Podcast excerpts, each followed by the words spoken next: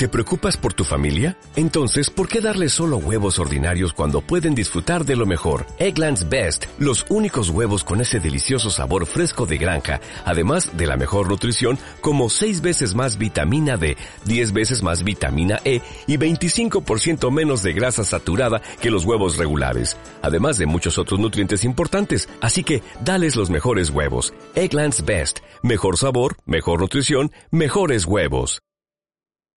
Thank you.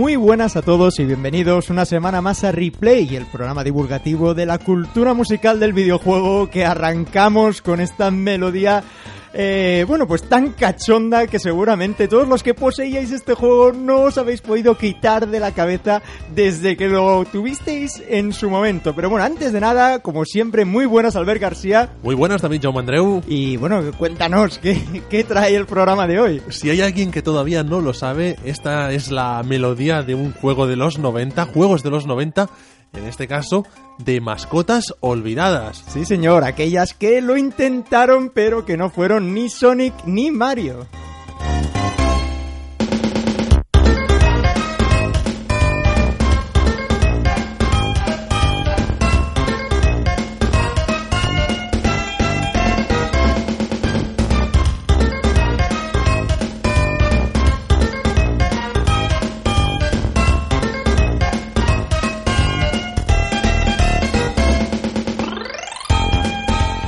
Para arrancar un programa así, qué mejor manera de hacerlo que con Bubsy de Bobcat en su primera aventura, Bubsy in Close Encounters of the Furret King, un título que ya mostraba eh, bueno, pues esa graciosidad que, que, le faltaba por todos lados, ese intento de ser una mascota cool, de ser una mascota guay, guay. exacto, de, de, plantar cara a Sonic, ¿no? Con su velocidad y, vamos, fallar estrepitosamente en absolutamente todos los campos, excepto la banda sonora, evidentemente. Gran banda sonora la de este videojuego. Un programa, David, que va a ser un programa de, de esto que se conoce como puchis, ¿no? Un poco. Sí, señor. Y empezamos con el, quizá el rey de este país de los puchis, que es Bubsy. Bubsy, sí, señor. Un juego que tuve yo de pequeño, de, de, bueno, era totalmente incontrolable, corría, te mataban, no sabías por qué demonios, y aún así, Albert, como en aquella época los juegos eran tan caros y tenías tan pocos, bueno, fue una ardua tarea, pero me conseguí pasar aquel Bubsy, una relación de amor-odio la que tengo con este,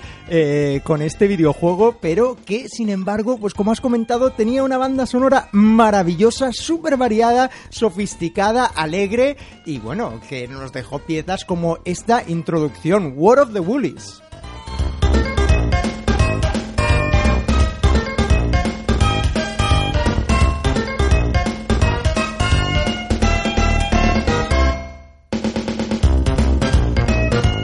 Unas composiciones del músico estadounidense Matt Berardo, eh, del que sabemos poca cosa, que trabajó para Activision y que tampoco se le conoce mucha más obra más allá de Ultimate Air Combat para Super Nintendo.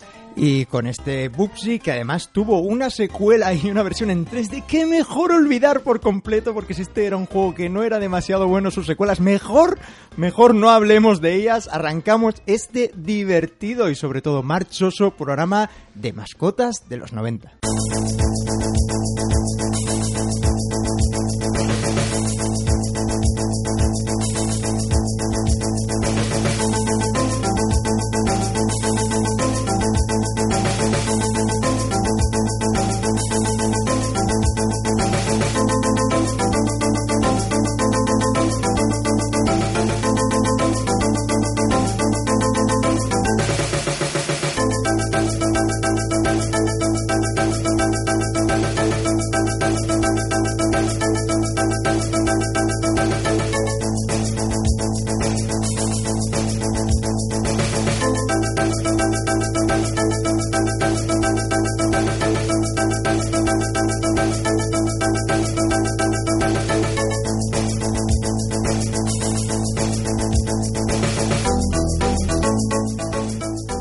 Esta música tan amiga es la de un juego Titus de Fox, tu Marrakech and Back. Para, para este ordenador de Commodore, la primera pantalla del juego, eh, 1992, una mascota extinta como la de como su propia compañía, Titus Interactive. Sí, señor, y un juego que este, eh, la verdad es que mm, yo particularmente creo que jugué la versión de Game Boy, eh, lo recuerdo como de Game Boy, o de, o de MS2 quizás. En Game Boy Advance tuvo versión. No, es- en Game Boy blanco y negro, recuerdo yo. también, pues, ah, pues ahí también. Lo, lo tengo olvidado, ¿eh? Por eso aquí seguramente, Albert, tú que lo jugaste más, nos puedes hablar más del juego. Pues yo lo jugué en el ordenador de, de mi primo, en la versión amiga, y me fascinaba. Aquella época que comentabas tú que los juegos tampoco éramos tan, tan críticos, ¿no? Y cualquier juego de plataformas que, que nos echasen a la cara ya, no, ya nos encantaba. En este caso, un juego bastante curioso, porque su historia, hemos estado investigándola y, y tiene tela la cosa. En realidad, este juego no es un juego de Titus de Fox. En Francia, el Titus de, Fox, el juego que nos llegó aquí, en realidad estaba protagonizado por un cómico local, la GAF, y el personaje, los personajes de su show cómico. Entonces, eh, si buscáis, lo podéis encontrar, el juego de Titus su origen es el personaje totalmente diferente. Lo que hicieron para lanzarlo en fuera de Francia es cambiar el personaje de la GAF, personaje, una persona, vaya, por un zorro y ya está. El resto del juego es totalmente el mismo y solo cambia protagonista. Y así supongo que nació Titus de Fox, un caso similar un poco, ¿no? Doki Doki Panic, Super Mario Bros. 2, eh, bueno, pues aquí un, un rebranding, ¿no? Un lavado de cara curioso para crear lo que luego sería una mascota.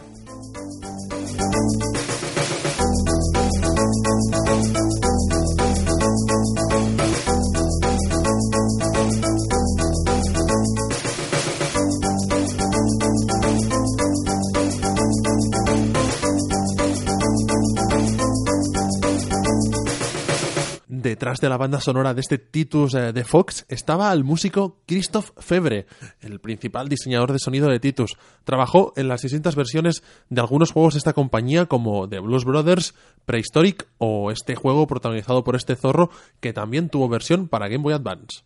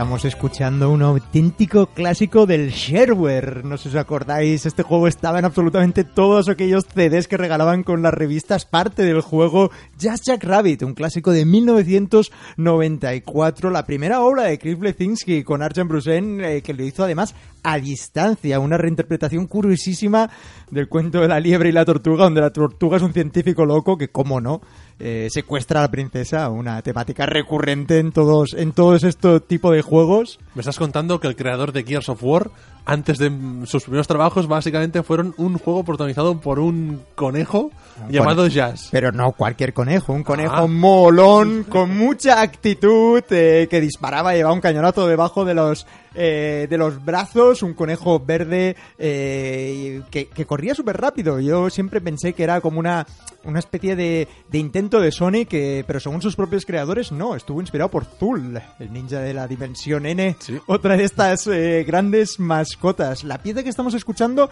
Tube Electric, eh, que, que, bueno, es que no lo podría eh, definir mejor el título, ¿no? Es una pieza totalmente electrónica, muy sofisticada, eh, de nuevo, y la verdad es que en, en PC sonaba, eh, bueno, de una manera maravillosa. Estamos hablando de 1994, ya los PCs contaban con equipos de de 16 bits. Empezaba y- todo el tema del multimedia, tarjetas de sonido, tarjetas gráficas, las consolas temblando ¿eh? un poco. Correcto, sí señor. Y el autor de esta gran banda sonora es el compañero de Lezinski, eh, Joshua Jensen, que participó en esta banda sonora y ojo también en la Epic Pinball, un juego maravilloso también de la época, pero que siguió su carrera como programador. Ya ha programado eh, juegos como Top Spin 2, Amped, ojo, más recientemente Epic Mickey.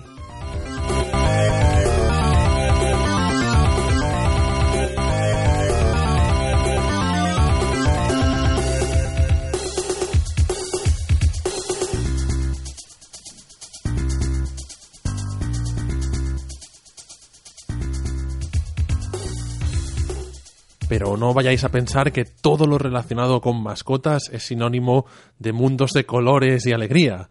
También tienen su lado oscuro.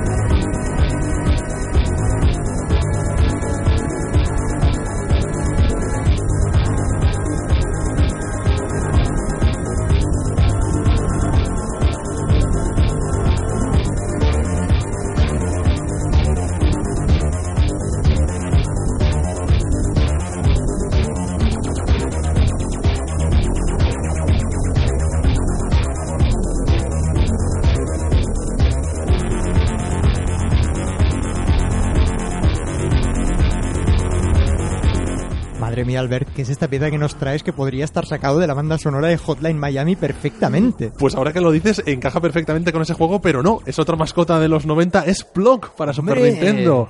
Eh, gran juego exclusivo de, de esta máquina de 16 bits de Nintendo. Y, de la, y de la última jornada de juego, si no recuerdo mal. Exactamente, que siempre aparecían los catálogos de ofertas que, 6.000 pesetas, Oh, ¿no? Era de, de aquellos juegos... que nunca te lanzabas, pero que hoy en día rápidamente no te lo pensarías dos veces antes de, de buscarlo. ¿eh? Desde luego. Eh, como esta, este tema es oscuro, como decíamos, es el tema de enemigo final, compuesto por los hermanos Follin, principalmente por, por Tim Follin, pero también siempre con, con su hermano Geoff Follin. Y a mí me recuerda mucho ese momento antes de empezar a hablar y a- sobre ese tema. eh, me recordaba muchísimo a un tema discotequero clásico de, de los 80, I Feel Love de Donna Summer. Realmente espero que alguien más lo haya podido percibir porque a mí me recuerda muchísimo. Qué potencia esta banda sonora, además técnicamente Adrián, Qué bien, qué bien suena, ¿eh? Qué Sí. bien suena. La verdad es que para ser una Super Nintendo, bueno, es que es- esta esta es la típica máquina que nunca deja de sorprenderte, ¿no? Eh, que ya sabes que tiene unas bandas sonoras fantásticas de repente te pone una pieza como esta, que yo particularmente no conocía, y, y bueno, y te vuelve, te vuelve a flipar, ¿no? Lo que se podía hacer con aquella máquina y lo muy por delante que estaba a nivel de posibilidades de sonido eh, de sus coetáneas de 16 bits. respecto a la, a la competencia. Tim Follin es un músico británico de gran trayectoria que le sacó partido al chip de sonido de Super Nintendo y que lo demostró con este blog que ya escuchamos en alguna otra ca- ocasión. También creo que lo trajo Isaac Viana, el programa de los eh, juegos así de los 80 y tal. la- trajo blog, apareció de repente blog ahí en medio de los 80 eh, porque le encantaba la banda sonora. Eh, Tim Follin, que empezó a trabajar a mediados de los 80 componiendo para juegos de Spectrum. No sé si recordáis también aquel Let Storm eh, que pusimos en el programa de Retro Barcelona Fantástico Commodore 64, donde compuso también adaptaciones para bandas sonoras de muchos juegos clásicos que ya venían con su propia música y Tim Follin los adaptaba. Babel Bobble, Renegade, Ghosts and Ghosts y a partir de aquí pues muchos más juegos en compañías como Software Creations, mucho- muchos de ellos para Nintendo o para Super Nintendo. Y bueno, hemos estado escuchando algunos eh, nombres que nos suenan, pero al ver dentro del mundo las mascotas olvidadas que nunca llegaron a cuajar, hay realmente cosas muy oscuras.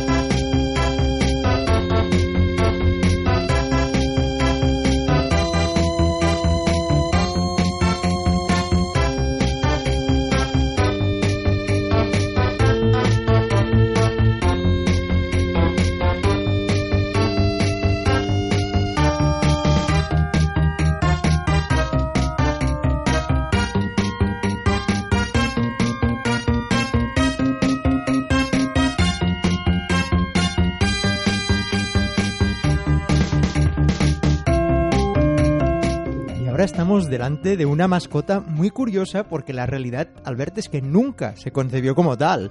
Estamos ante un juego eh, conocido en Japón originalmente como Nitro Punks Mighty Heads, eh, producido por Irem, sin embargo le dieron el tratamiento de mascota radical molona en Occidente simplemente porque es lo que se llevaba. Año 1993, Rocky Rodent. Eh, muchos seguramente no recordaréis No, eh, no lo esta recuerdo. mascota en plan radical con su tupé, eh, como no, un animal antropomórfico, something quirky. Es lo que estamos escuchando, una especie de crossover entre Sonic y Mario con una eh, música muy funky, muy con un estilo muy diferente, muy interesante, ¿no? Sí, sí, sí, sí, Eh. Realmente eh, la composición, cuando esta cuando lo encontré, me, me pareció em, súper variada. Crece, va creciendo con el tiempo, cambia, e incluso tiene eh, un marcado principio, como hemos escuchado, y un final también.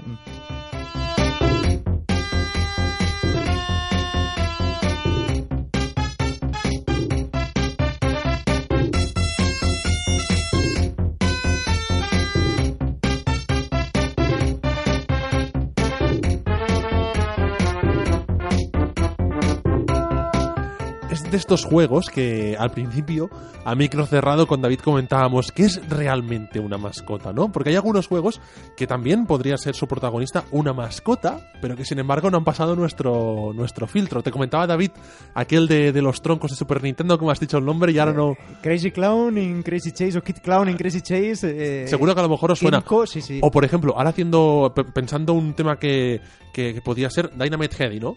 Ajá. ¿Podría ser una mascota Dynamite Kennedy? ¿Podría serlo o no? Yo creo que, que entran dentro de, de, de aquel, de aquel intento de ser Sonic o Mario, ¿no? De, de aquel eh, utilizar mm, un animal eh, con, bueno, con una personalidad marcada que se posicionaba pues junto a la, eh, junto a la marca, ¿no? Y, y- pero que realmente, bueno, pues eh, nunca, nunca consiguieron serlo. De una época también eh, muy marcada, ¿no? Eh, principios de los 90, es decir, cuando salió, primero estaba Mario, que bueno, que era la, la mascota obvia, ¿no? Y después que yo creo que empezó todo con Sonic, ¿no? Eh, la mascota más molona, intentaba ser un poco Bart Simpson, era la referencia, y bueno, y todo el mundo quería, entre aquella guerra de Mario y Sonic, pues todo el mundo, incluso sus propuestas pues se acercaban más a la, a la de Sonic, ¿no? Sí. Era, era la mascota molona, ¿no? Era mala, ¿no? De tirachinas en el bolsillo un poco, ¿no?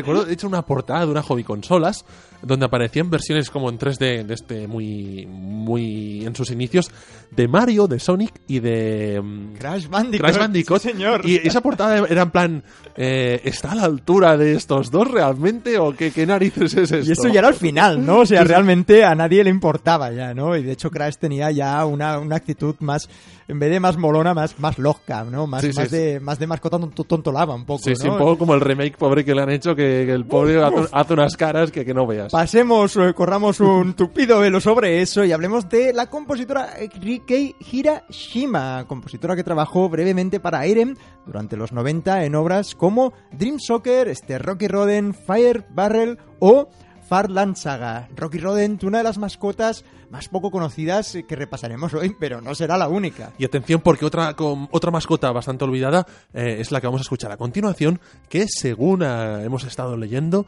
durante un tiempo se rumoreaba que podría acabar siendo sustituto de Sonic.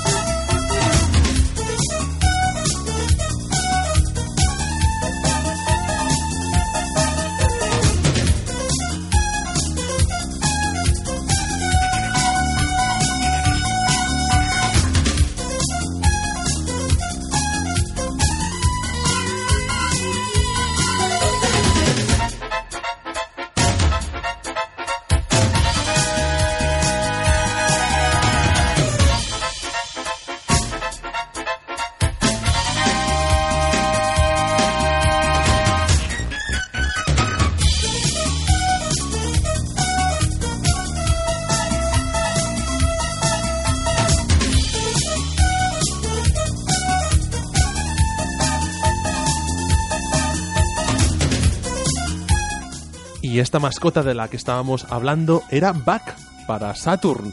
Estamos escuchando no el primer juego, sino la segunda entrega, Back 2, con dos Os, no, con, no como si fuese un 2. También para esta consola, 1995, el tema de inicio de este juego muy cañero y de hecho nos ha gustado tanto la banda sonora de este juego que hemos seleccionado otro tema.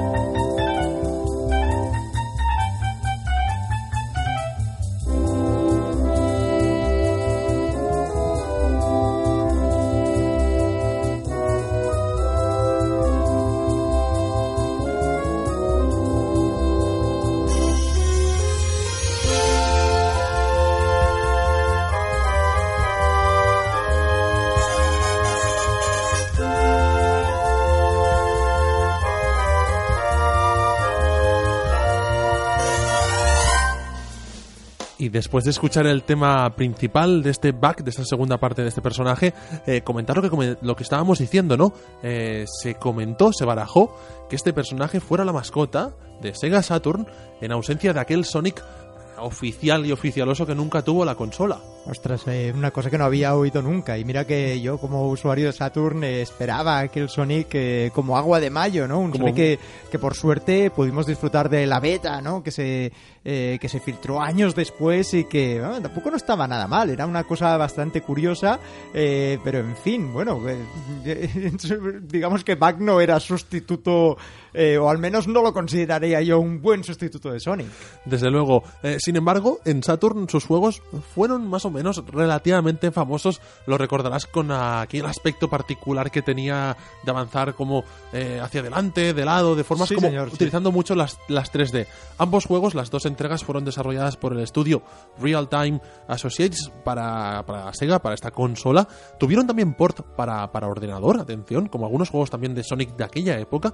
Y en la segunda parte, que es la que estamos escuchando, en este caso el tema se llama Lawrence of Arachnia, ¿no? Haciendo estas bromas que siempre hacían con películas, con música. Esto que- Pupsi también tenía muchos. sí, tenía señor. mucho, ¿verdad? De hacer parodias. Pues esta segunda parte se podía jugar con diversos personajes y la banda sonora, pues hemos puesto dos, dos temas porque es muy variada, como podéis comprobar, muy cinematográfica, muy de llena como de bromas y este estilo musical. El responsable, Greg Turner, un compositor norteamericano que en 1994 empieza a trabajar para, esta, para este estudio, Real Time Associates, trabaja estudio, en juegos como eh, Warlock para Mega Drive, Beavis and Butthead para Super Nintendo y también algunos para aquel ordenador educativo de Sega, Pico, Sí, señor. Como por ejemplo el Rey León. Muy bien. Pues, ¿qué te parece, Albert? Si de una mascota de color verde pasamos a otra que está coloreada exactamente con el mismo color.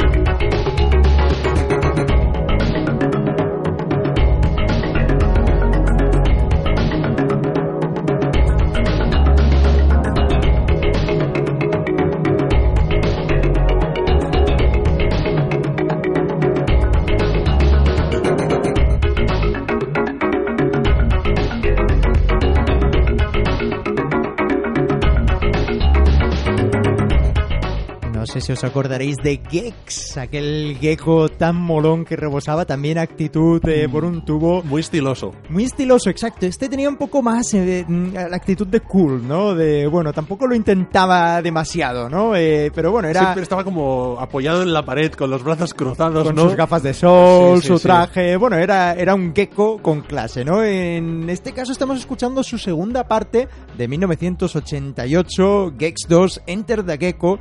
en particular el tema del, eh, del menú. eh, una composición eh, de Carl Harland, músico más conocido por ser el cantante de una banda llamada Information Society. Y en videojuegos empezó a mediados de los 90 y se le conoce por piezas como Soul River, Legacy of Kain o más recientemente Resistance Burning Skies para, para Vita. Este, este Gex 2 eh, para PlayStation del año 1998 suena ya de una manera muchísimo más sofisticada, ¿no? Eh, mm, parece, parece que lo hemos sacado un poco, ¿no? Nos hemos ido Sí, un poco sí, del sí. mundo de las mascotas y, y tenemos aquí una pieza, eh, bueno, pues eh, típica música lounge, ¿no? Totalmente. Es significativo como eh, parece que asociamos siempre las mascotas con Mega Drive y con Super Nintendo, pero PlayStation y Saturn tuvieron su buena y Nintendo 64 su buena ración de, de mascotas con intentos de todavía de, de arañar la popularidad de esos personajes míticos, ¿verdad? Exacto, los últimos, eh, pensé que son los últimos años, eh, que se debutó en el 94, ahora ya estamos en el 98, claro, bueno, habían creado eh, ya una, una licencia nueva, ¿no? Que se tenía que explotar, si bien pasó eh, un poco sin pena ni gloria, pues bueno, pues sus seguidores eh, tendría. Esta segunda parte era en 3D, además, el primero fue, fue en 2D, no sé si además debutó en 3DO, o sea, quiero decir, tuvo, tuvo un pasado eh, ya así un poco, un poco oscuro, pero bueno, Crystal Dynamics eh, siguió intentándolo y bueno, eh, al menos Albert nos dejó una pedazo de banda sonora. Desde luego.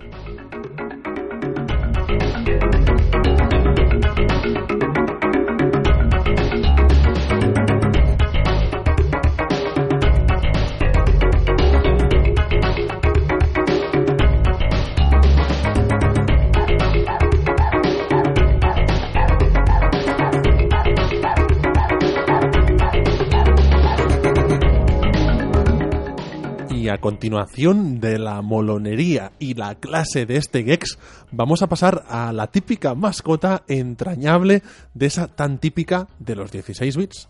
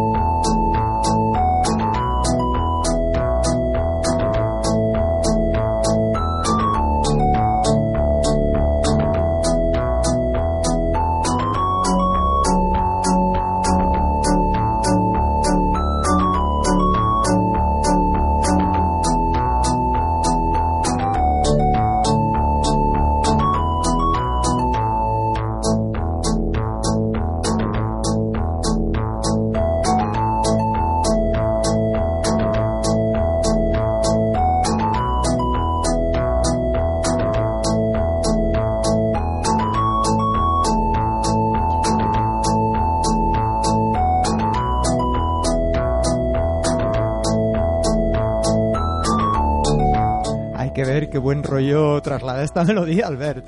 Eh, y también qué repetitiva es, porque el, el loop es cortísimo y se va repitiendo. Pero sí, admito lo del buen rollo. Eh, buen rollo también el que tenían en aquellos años 1992 eh, Electronic Arts y Sega. Sí, señor. Además de muchos juegos deportivos que disfrutamos muchísimo, pues también esa relación fructiferó en juegos como Rolo to the Rescue. Magnífico, era un elefante. un ¿no? elefante con, con gorro a lo Indiana Jones. Eh, fa- fantástico. Bueno, yo a gorro, ahora que lo pienso, no, no, no lo sé. Eh, tengo una visión borrosa, pero sí que iban con, acompañado de varios animales que podías, se unían a su, a su troupe alrededor de diversas pantallas. A pesar de que el juego, pues, eh, Electrónica estaba detrás, el desarrollo corrió a cargo del estudio británico Vectordin, que también se encargaron de, atención, una mascota que habría que escuchar en este programa, James Bond. Hombre, Aquel, ah, aquel eh, pez eh, con ciertos homenajes a, películas, por decirlo de manera. en este caso, como comentábamos, Roll to the Rescue, un simpático plataformas en el que vas acompañado de una serie de animales ah, que te van otorgando habilidades y vaya, una banda sonora, como hemos dicho, un poco repetitiva, compuesta por el músico Phil Back. y con este rolote de rescue llegamos al que hemos elegido como nuestro tema de la semana.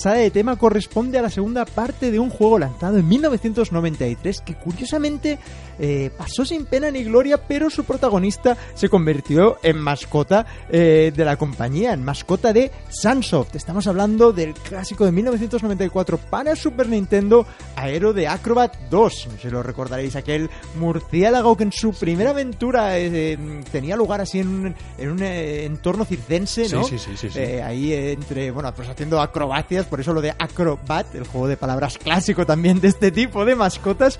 Y su segunda parte era, bueno, eh, digamos que la, la mejoraba en absolutamente todos los aspectos, entre otros el musical. Y es que sabemos que Sunsoft era una compañía muy cañera que cuidaba muchísimo sus bandas sonoras. Siempre, siempre. ¿Y cómo sonaba este, este tema Boarding Zone Act 2?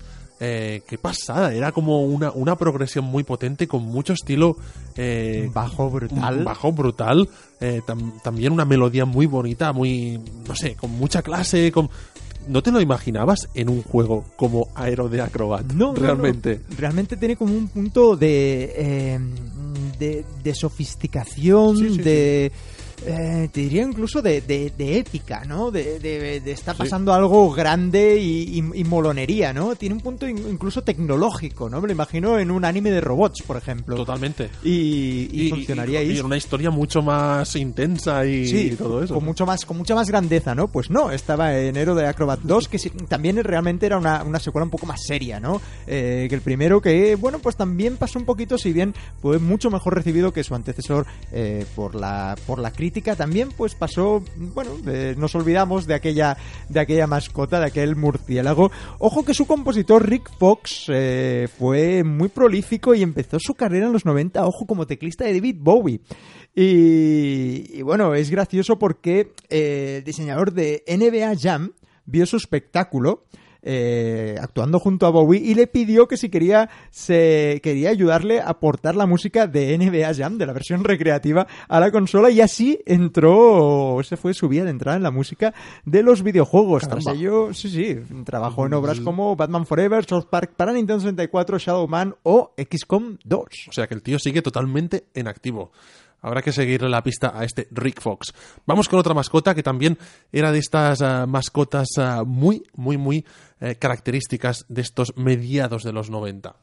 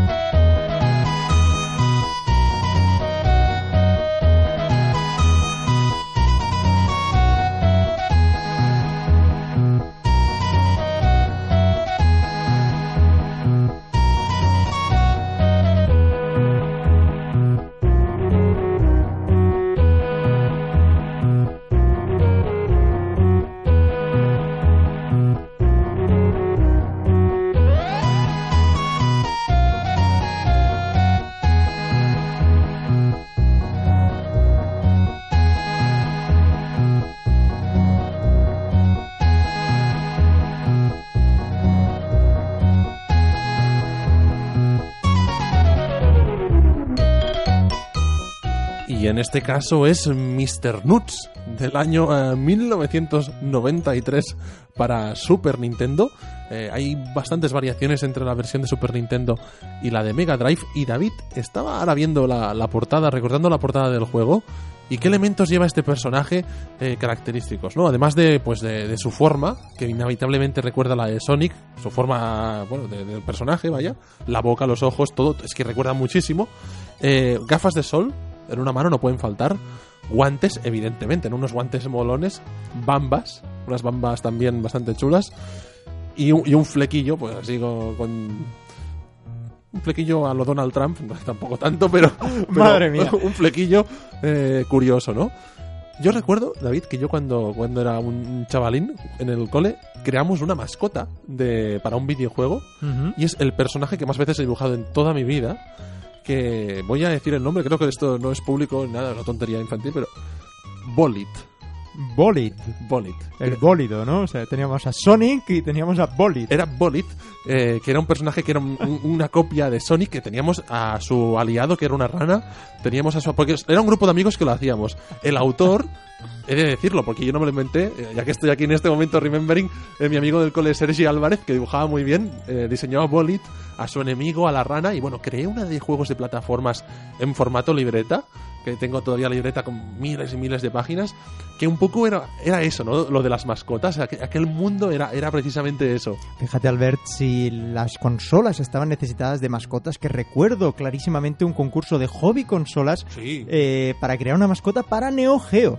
¿Lo recuerdas? Sí, y sí, sí. creo que el ganador eh, envió una especie de cómic súper chulo que se llamaba Neobatio. Fíjate si me acuerdo eh, todavía de esas cosas, ¿no? Que era una mascota sobrada que decía, oh, las otras consolas son una porquería, ¿no? Tienes que comprar estas cosas, están anticuadas, ¿no? Cómprate una Neo Geo, ¿no? De ahí. Roba un banco antes. si puedes. Exacto. Y pues eso, ¿no? Para que veas realmente la necesidad, ¿no? Que parecía que tenían eh, toda empresa, toda consola, toda marca de tener una mascota asociada. ¿Qué más nos puedes contar de este Mr. Nuts que si no me equivoco ya habíamos escuchado alguna vez en, en replay? Exactamente, en el programa dedicado a los bosques y de hecho se llevó eh, el tema de la semana con aquel bonita composición de Nocturna del Bosque. El compositor de este tema tan curioso, tan eh, tan largo, ¿no? Es eh, dura y dura, dura, le añade pues unas notas de fondo muy- Variaciones. variaciones muy bonitas. Eh, es el Buddy Land, es el primer nivel del juego de este Mr. Nuts, juego de Ocean y su compositor Rafael Guesqua, un compositor, arreglista y diseñador de sonido francés que empezó en la Demostena de 16 bits bajo el nombre de Audio Monster y a lo largo de su carrera trabajó en juegos como Flashback, Shaq Fu, eh, Oh. Fate to Black, Motor Racer y ah, además de mucho trabajo como director de sonido en Delphin Software. Pues Albert, fíjate que Mr. Nuts no es la única ardilla mascota que tuvo Super Nintendo.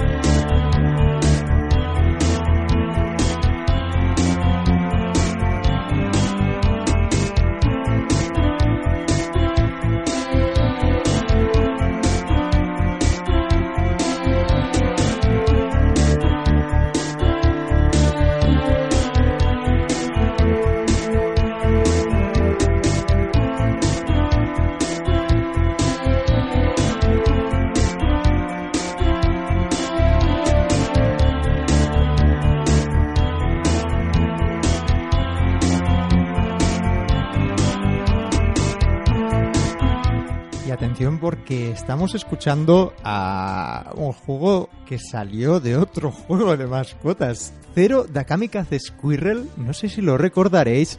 Eh, se trata de, bueno, de una especie de spin-off de Sí. Aero de Acrobat 2. Es verdad, empiezo a verlo en mi mente. Sí, sí, sí. Sí, señor, aquella ardilla que llevaba pues una banda atada a la cabeza Sí. con la bandera del sol naciente, si no recuerdo mal, eh, bueno, pues eh, salió, pues eso, ¿no? Un spin-off de, de la saga. De hecho, ahí, aquí tenemos en este tema que estamos escuchando en tercero, que es la presentación. Ojo, que este salió tanto para Super Nintendo como Mega Drive. La verdad es que a mí me gusta bastante más como suena en Super Nintendo.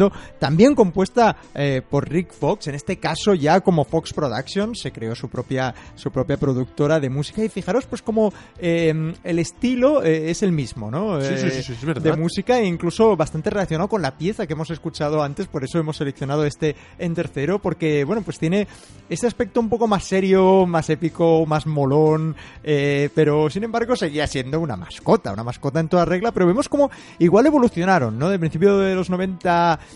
eh, con un poquito más inocente, ¿no? Con aquel carácter de molonería más, más de travesura, ¿no? Más de Bart Simpson, más de no me quiero acabar la cena, ¿no? Y, y- y fueron eh, evolucionando un poco a algo más serio, ¿no? Ostras, una, una, una ardilla kamikaze ya suena a molonería extrema, ¿no? Totalmente.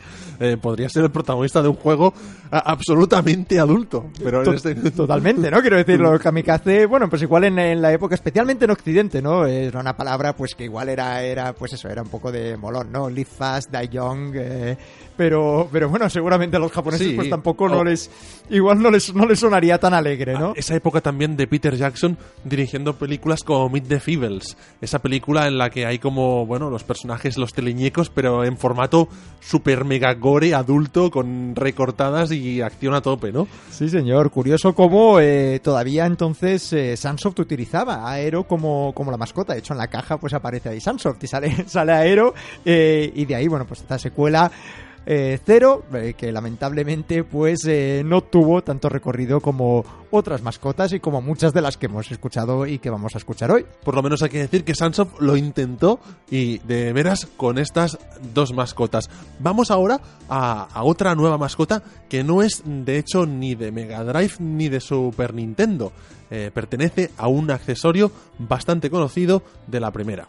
You know what time it is. Yo, homie, peep there. Tempo, check it out. You know he makes it funky and he's good to go. Oh,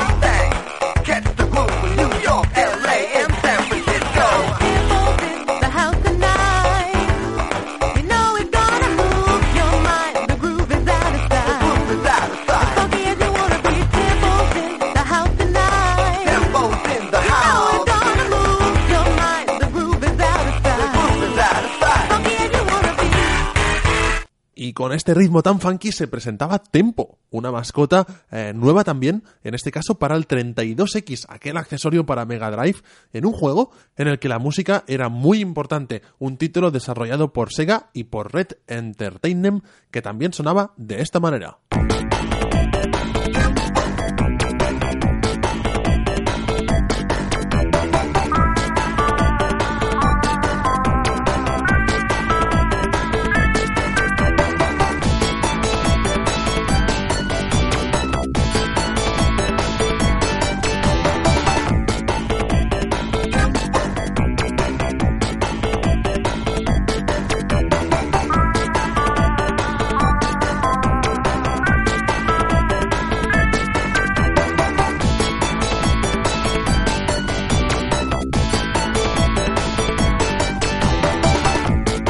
Madre mía, qué caña y Alberto, ojo, porque creo que no había sonado el 32X todavía en estas tres temporadas de replay. Igual me estoy equivocando, pero...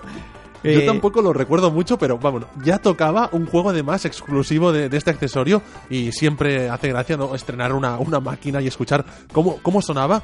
Eh, como decía, el ritmo en este juego era muy importante porque el protagonista, además de disparar notas musicales, creaba sonidos curiosos a medida que ap- aplastaba a los enemigos y iba avanzando. Un poco como New Super Mario Bros., que también la música se va quedando. Sí, señor. Pues unos muchos, muchos, muchos décadas antes que Nintendo, este personaje eh, Tempo de Sega, un juego totalmente de, de Sega, eh, lo, lo logró hacer. Y ahora mismo no me acabo de crear la imagen en la cabeza de este tempo, pero no sé si lo recuerdo que llevaba, que llevaba auriculares de estos, de estos grandes, ¿no? Y de hecho eh, ya se veía en la portada, no sé si salían notas musicales o simplemente por el, por el nombre o el logo o algo así. eh, es que el logo, la, E- la música. la ¿no? M eran dos corcheras, eh, Ah, los vale, palos vale. de la M, eh, que se está, estaba muy bien pensado, realmente una mascota muy, muy chula visualmente, con bastante, bastante gancho. Y mucha actitud. Mucha actitud y con todo el tema de la música, pues no podía faltar en este juego, en este juego, en ese programa especial de, de mascotas. Hoy en día es un personaje totalmente olvidado, porque en parte solo salió para, bueno, para 32X, pero tuvo secuelas. Tempo Junior para Game Gear y Super Tempo para la siguiente consola de Sega, la Sega Saturn. Tempo, una mascota quizás injustamente olvidada. La siguiente, seguro que a muchos tampoco suena.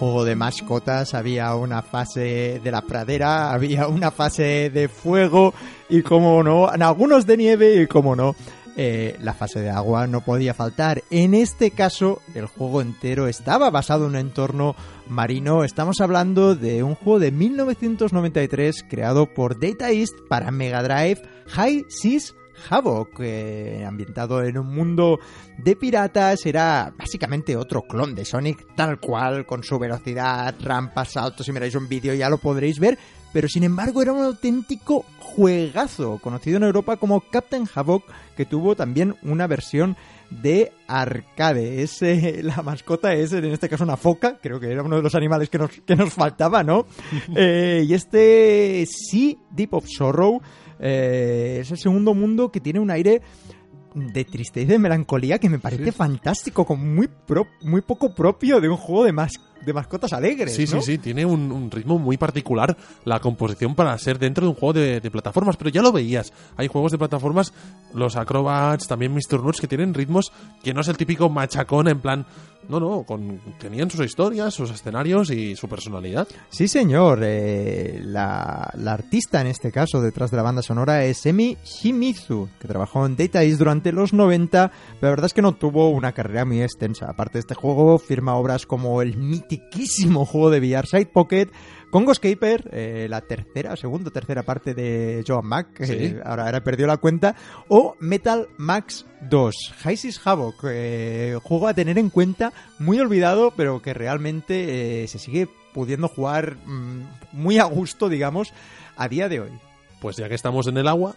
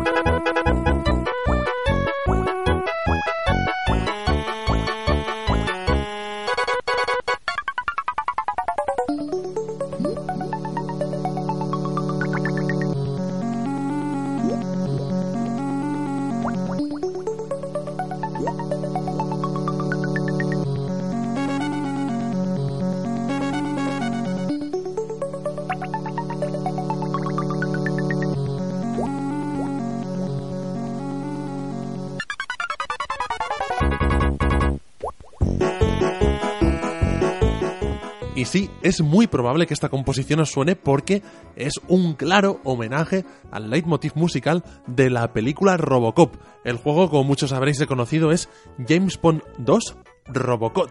Sí, señor, por si al principio James Bond no era suficiente, pues el segundo era Codename Robocop, ¿no? El siguiente, ¿quién sería? Prácticamente, yo que sé, Bourne.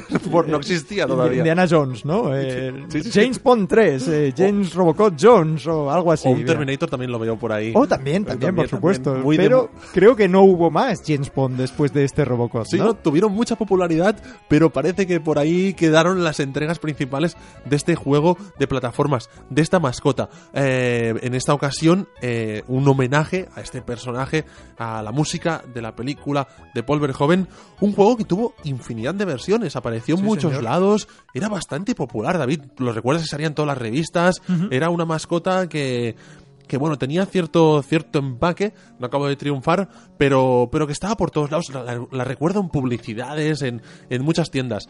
El responsable de hacer esta versión de, de la música de Robocop, porque claramente es un homenaje, es el compositor Richard Joseph, un compositor que fue especialista en el tema del sonido, trabajó muchos años en el mundo de los videojuegos y en la industria musical, y en lo que se, se refiere a videojuegos, eh, títulos como por ejemplo Megalomanía del año 1991 y también fue muy importante su trabajo en la música interactiva de juegos como Chaos Engine, donde estuvo ayudando a los Bitmap Brothers. Y en un programa de mascotas, eh, algunas fallidas, Albert, no podía faltar la pieza que vamos a escuchar a continuación.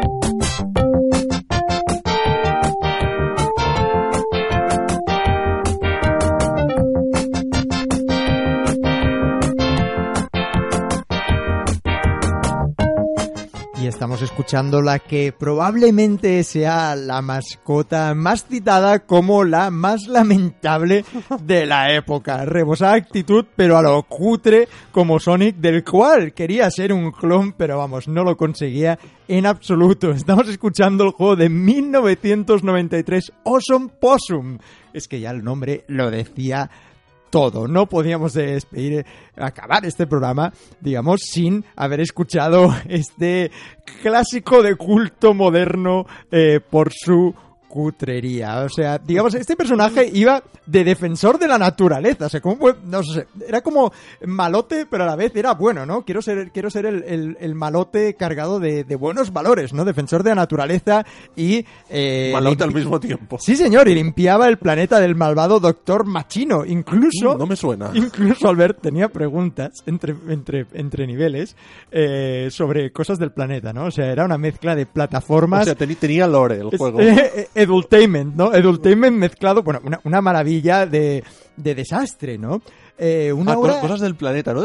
De- del planeta Tierra, de Sí, nuestro sí, planeta. sí, O sea, era como educativo, ¿vale? Eh, Vale. Exacto, exacto. Pensaba que tenía historia y todo. No, no, obra de Tengen, eh, maravillosa Ostras. compañía por sus dudosas prácticas con una banda sonora bastante más interesante que el juego, muy, muy típica, ¿no? De hecho, contaba eh, todo el sonido, si miráis algunos vídeos, con muchísimas voces digitalizadas, algo que era eh, raro para la época. Normalmente, pues igual se tenía una o dos para el inicio de pantalla. Bueno, aquí básicamente este Awesome Possum no calla. O sea, no calla durante el juego y se hace pesado de narices. Una obra de estas que, que vale la pena recordar con humor eh, para ver las cosas que se hacían cuando algunas empresas lo intentaban eh, demasiado fuertemente.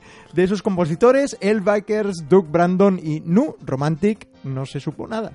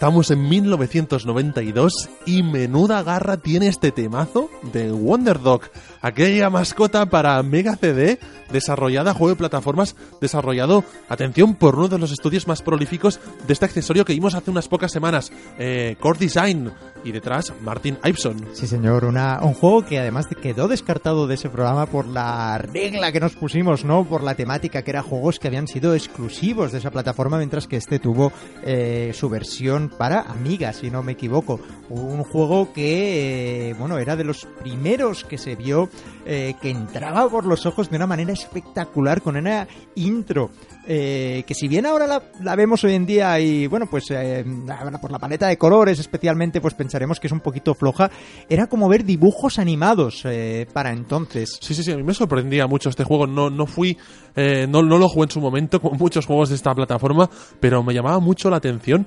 Y vaya, la, la música es, es fantástica. Es uno de esos, luego. de esos ejemplos de juegos eh, hoy en día totalmente olvidados, enterrados prácticamente, aunque suena un poco mal decirlos, eh, pero con grandes composiciones que quedan mucho en el olvido. Sí, señor, música CD ya, ya, y se nota, ¿no? La calidad de los instrumentos, lo llena que está, ¿no? Lo bien que suena y, bueno, muy en la línea que los otros, de los otros clásicos que escuchamos de Core Design y de las obras de Martin Iveson, que son una auténtica pasada. un compositor británico con una trayectoria muy amplia dentro de esta compañía. Thunderhawk, Chuck Rock 2, Battle Corps, Tomb Raider, Fighting Force, Tomb Raider 3, muchos, muchos, muchos juegos y también esta banda sonora para este personaje, este perro con superpoderes que tenía que salvar el planeta Tierra de unos alienígenas. Y de una de las primeras consolas que incorporó CD también es la pieza que escucharemos a continuación.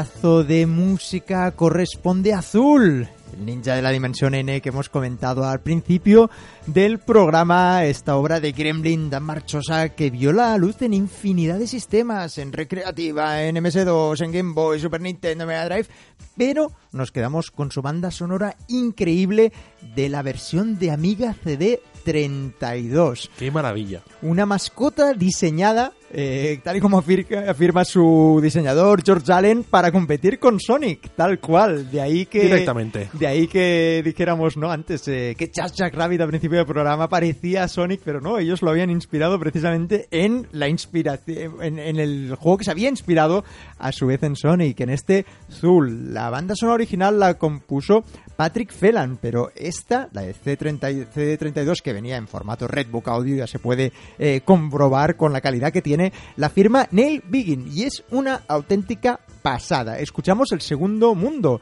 la tierra de los instrumentos, otro escenario surrealista como casi todos los de este juego.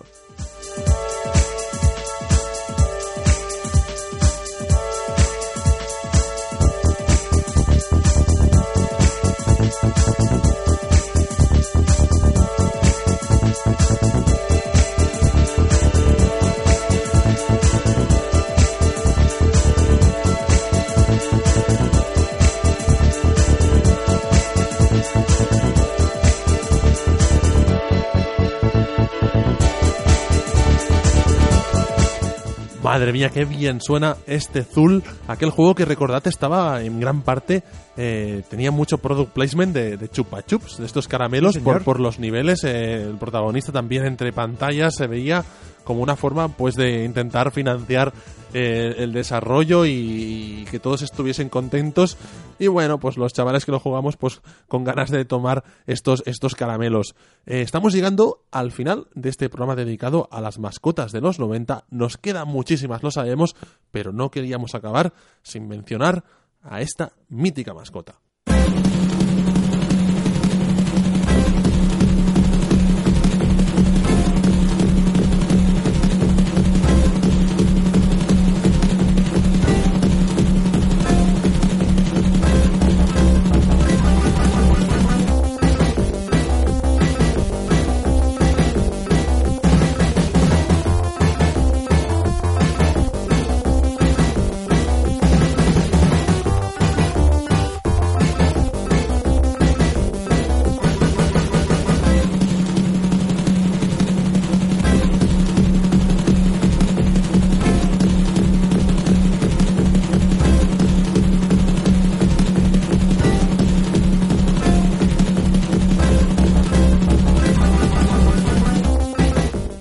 estamos volviendo a escuchar California Games, aunque sabéis que es una banda sonora que nos encanta, sino Wipeout Tune, otro surfero en esta en este caso sobre una botella de 7-Up. Estamos hablando, como no, de Cool Spot. Y es que hablábamos de publicidad antes en el juego anterior. Los juegos de plataformas muchas veces han sido grandes plataformas de pro, nunca mejor dicho, de product placement.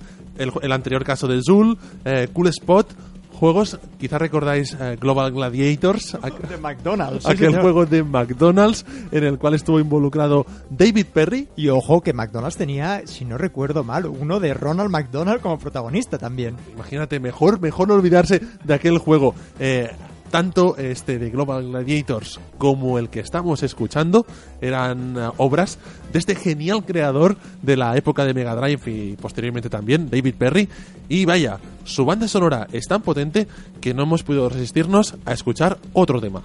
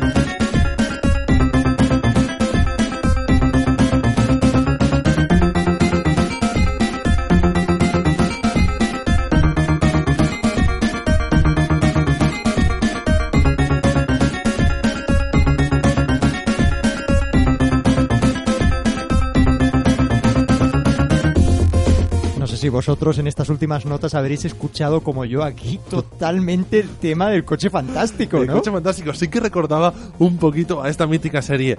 Cómo suena y cómo me gusta acabar este programa de mascotas de los 90 con una obra de Tommy Tallarico, un músico que está inevitablemente ligado a este tipo de personajes. Sí, y sobre todo también a Shine Entertainment, ¿no? De Tommy Tallarico hemos escuchado precisamente eh, las dos obras eh, magnas que hizo para Earthworm Jim eh, junto a Perry eh, Bismoy. Bueno, está claro que los dos juntos pues daban pie a obras de este calibre.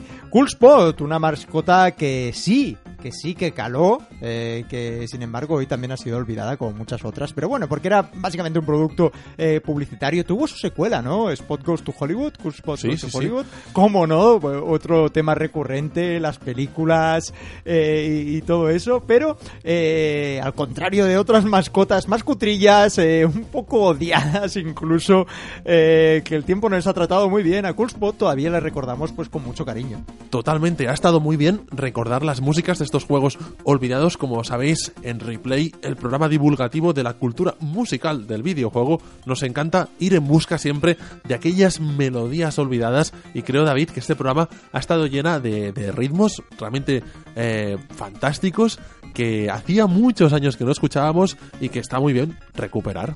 Desde luego, un fenómeno que ya pasó a la historia, pero que en su momento caló muy hondo y para, bueno, para gente de la generación de los 80 como nosotros, pues eh, nos tocó de manera muy directa. Mascotas eh, que funcionaron muy bien, otras que no funcionaron absolutamente nada bien, todas ellas olvidadas a día de hoy. Como siempre, os animamos a que nos enviéis vuestras eh, sugerencias, eh, vuestros temas que habéis echado en falta en el repaso de hoy, que como siempre, bueno, pues hay muchos que, que no entran eh, por tiempo, por desconocimiento muchas veces y nos encanta que nos enviéis vuestras propuestas. Sin más, nos despedimos y hasta la semana que viene. Adiós.